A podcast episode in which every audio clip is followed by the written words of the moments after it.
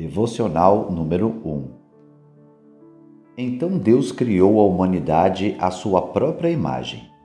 A imagem de Deus ele a criou. Homem e mulher ele os criou. Gênesis 1, 27 Instituído por Deus. Nos dias de hoje, pensamos no casamento como um relacionamento romântico entre duas pessoas as quais o casamento no civil ou cerimônia de casamento com efeito civil confere alguns benefícios legais.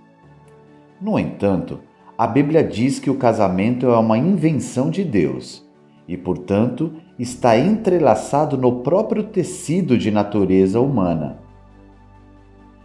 A primeira menção a homem e mulher e casamento na Bíblia ocorre com a primeira menção feita à própria humanidade.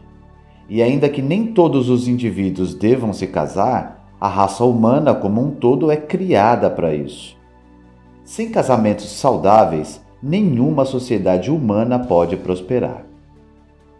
Reflexão: Quais ligações você vê entre a saúde das pessoas em geral e a saúde dos casamentos? Oração: Senhor, a força do meu relacionamento conjugal contribui para o bem-estar da sociedade.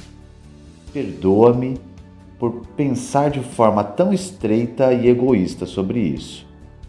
Em nossa busca por casamentos felizes, além de fazermos por nós mesmos, ajuda-nos a fazê-lo também por ti e pelos outros. Amém.